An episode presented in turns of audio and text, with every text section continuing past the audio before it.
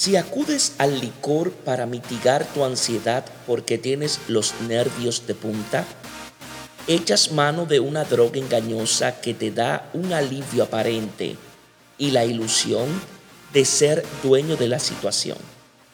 Si aumentas tu dosis diaria de bebida alcohólica, desequilibras tu cerebro y tus conductas, enmascaras tu fatiga mientras te dura el doping y terminas por pagar caro esos momentos fugaces de euforia que te proporciona el licor.